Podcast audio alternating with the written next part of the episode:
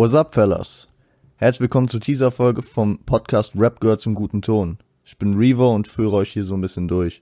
Erstmal ein bisschen was zu mir. Ich bin 18 Jahre alt, komme aus Frankfurt am Main, habe letztes Jahr mein Abi gemacht und höre Rap seit schätzungsweise 10 Jahren.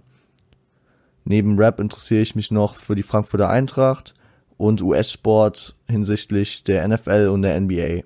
Zunächst will ich erstmal auf die Beweggründe zu diesem Podcast eingehen, weil da gibt's mehrere. Erstens, in 40 Jahren Hip-Hop-Geschichte ist eine Menge zusammengekommen und man weiß nicht immer, was gut war, was schlecht war und wenn man später erst dazu kam, wie ich, natürlich, ich bin nicht 1970 geboren, dass ich von Anfang an dabei war. Ich habe auch 2010, 2011 dann angefangen und hatte schon 30 Jahre hinter mir. Und dann gibt's Leute, die einfach einen Cut setzen und in der aktuellen Zeit anfangen und auf die Vergangenheit scheißen. Finde ich nicht so gut. Ich meine, wir haben heute Tupacs 49. Geburtstag. Und ich finde schon, dass man die Klassiker und die Legenden der Kultur, wenn man sich denn so für sie interessiert, auch kennen sollte. Das versuche ich euch hier einfacher zu machen. Ich habe das damals gemerkt, es gab es für mich eher weniger. Irgendeine Plattform, wo mir jemand klar und deutlich gezeigt hat, was ist ein Klassiker, was muss man kennen. Und besonders dann noch mit der Sprachbarriere. Ich meine, mein Englisch war eh grottenschlecht, aber auch wenn ich in der Schule in Englisch gut gewesen wäre, hätte das dank dem Slang, den verschluckten Wörtern und dem teilweise echt einfach nur ekelhaften Gibberish nichts genutzt. Ein anderer Punkt ist, dass durch die hohe Dropout-Quote mittlerweile ziemlich einfach geworden ist, gute Sachen zu übersehen vielleicht einfach mal einen guten Newcomer einfach nicht mitzubekommen oder ein gutes Comeback von jemandem einfach zu übersehen. Deshalb will ich ab und zu ja auch äh, aktuelle Themen reinwerfen, aber kein Release-Format aufbauen. Wie habe ich mir das vorgestellt? Es gibt montags eine relativ freie Folge, die kann man füllen mit Rubriken, mit Fragen und äh, erbetenen Themen aus der Community und gelegentlichen Diskussionen, falls Bedarf besteht. Und freitags nehmen wir dann ein Album entweder aus der Oldschool-Zeit oder aus der Newschool-Zeit, sowohl aus den USA als auch aus Deutschland in einem geregelten Rhythmus auf und analysieren dies Track by Track. Dabei geht's um Impressionen, was uns ausgelöst hat, was äh, woran erinnern wir uns, vielleicht wo haben wir es das erste Mal gehört, was ist uns sehr im Kopf geblieben, welche Zeilen mögen wir, welche Beats mögen wir, was ist der Inhalt. Inhaltliche Ebene wird auch de demnach wichtig sein, je nach Künstler.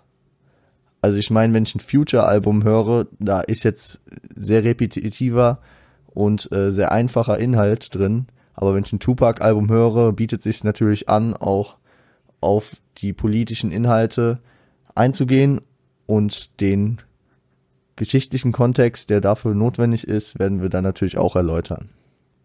Was heißt wir eigentlich? Also ich bin hier theoretisch alleine, aber da ich es merke, dass es extrem schwierig ist, alleine einen Podcast aufzunehmen, werde ich mir jede Folge jemanden dazu suchen, die möglicherweise dann auch wiederkehrend in dem Podcast stattfinden werden, je nachdem, ob sie was zu dem Thema dazu sagen können.